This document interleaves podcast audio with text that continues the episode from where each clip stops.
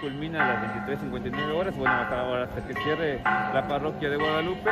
Eh, hasta el momento hemos tenido saldo blanco, las atenciones que se han brindado pues prácticamente son menores, eh, descompensaciones, eh, caídas de su propia altura, pues nada mayor, nada relevante que tengamos que hacer un traslado o una activación mayor, ¿no?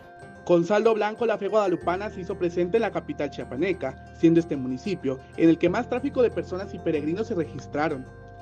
Así lo mostró la actualización por parte de Protección Civil Municipal de Tuxtla Gutiérrez, cuando aún no habían ingresado las magnas procesiones de Revolución Mexicana y Villaflores.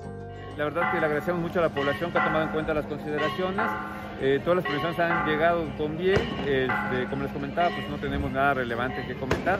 Hasta el momento les quisiera dar el dato, con el corte de las 11 de la mañana tenemos 690 peregrinaciones registradas acá en la parroquia, un total de 37.158 visitantes, 1.733 vehículos y 2.562 motocicletas que han pasado por esta vialidad y que hasta el momento pues han transcurrido con normalidad siendo estos los números de afluencia y registro de peregrinaciones del 1 al 12 de diciembre de 2022, con corte a las 11 horas del día lunes.